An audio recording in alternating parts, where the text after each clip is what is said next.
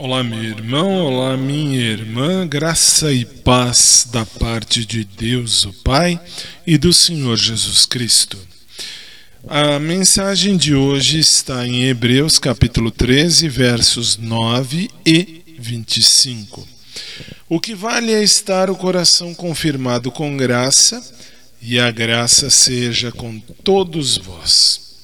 Cristãos ao nosso redor estão adotando todo tipo de atalho para conseguir algo gratuito no reino de Deus. Ao conversar com eles, rapidamente virá o argumento: Mas a graça não é algo que recebemos gratuitamente? Depende de que tipo de graça estejamos falando. O pastor Dietrich Bonhoeffer deu a sua vida como mártir na Alemanha de Hitler mas deixou um livro conhecido mundialmente chamado The Cost of Discipleships O Custo do Discipulado. Ele apontou uma distinção muito clara entre a graça barata e a graça preciosa.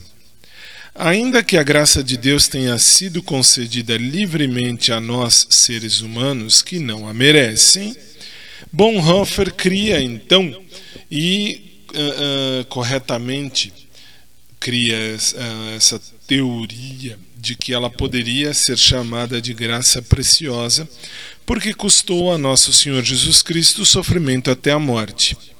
Alguns homens e mulheres, na verdade, transformaram a graça em lascívia. Eles não sabem o que significa a palavra graça, que Deus nos dá de sua rica e plena bondade, ainda que dela não sejamos dignos. Quando eu, desde que fiz teologia, quando eu prego alguma coisa sobre a graça de Deus e mostro que Jesus nos ordenou tomarmos a nossa cruz e segui-lo, aqueles que não conhecem o significado da graça respondem: Ah, agora você está pregando legalismo?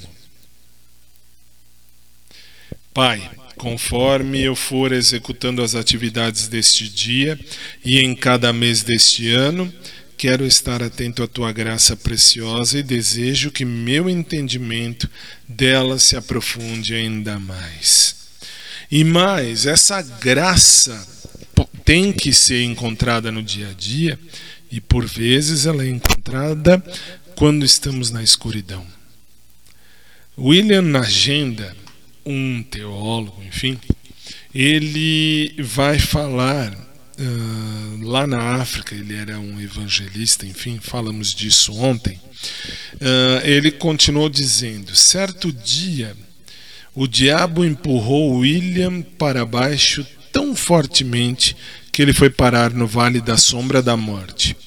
Então Jesus elevou William para cima de modo tão forte que ele foi parar lá no céu. E o diabo ficou perguntando: Onde está William? Não o vejo mais. Aí, Salmo 23, verso 4 diz assim, ó: Ainda que eu ande pelo vale da sombra da morte, não temerei mal algum, porque tu estás comigo, Senhor. Senhor Jesus, graças te damos porque já venceste as forças do mal.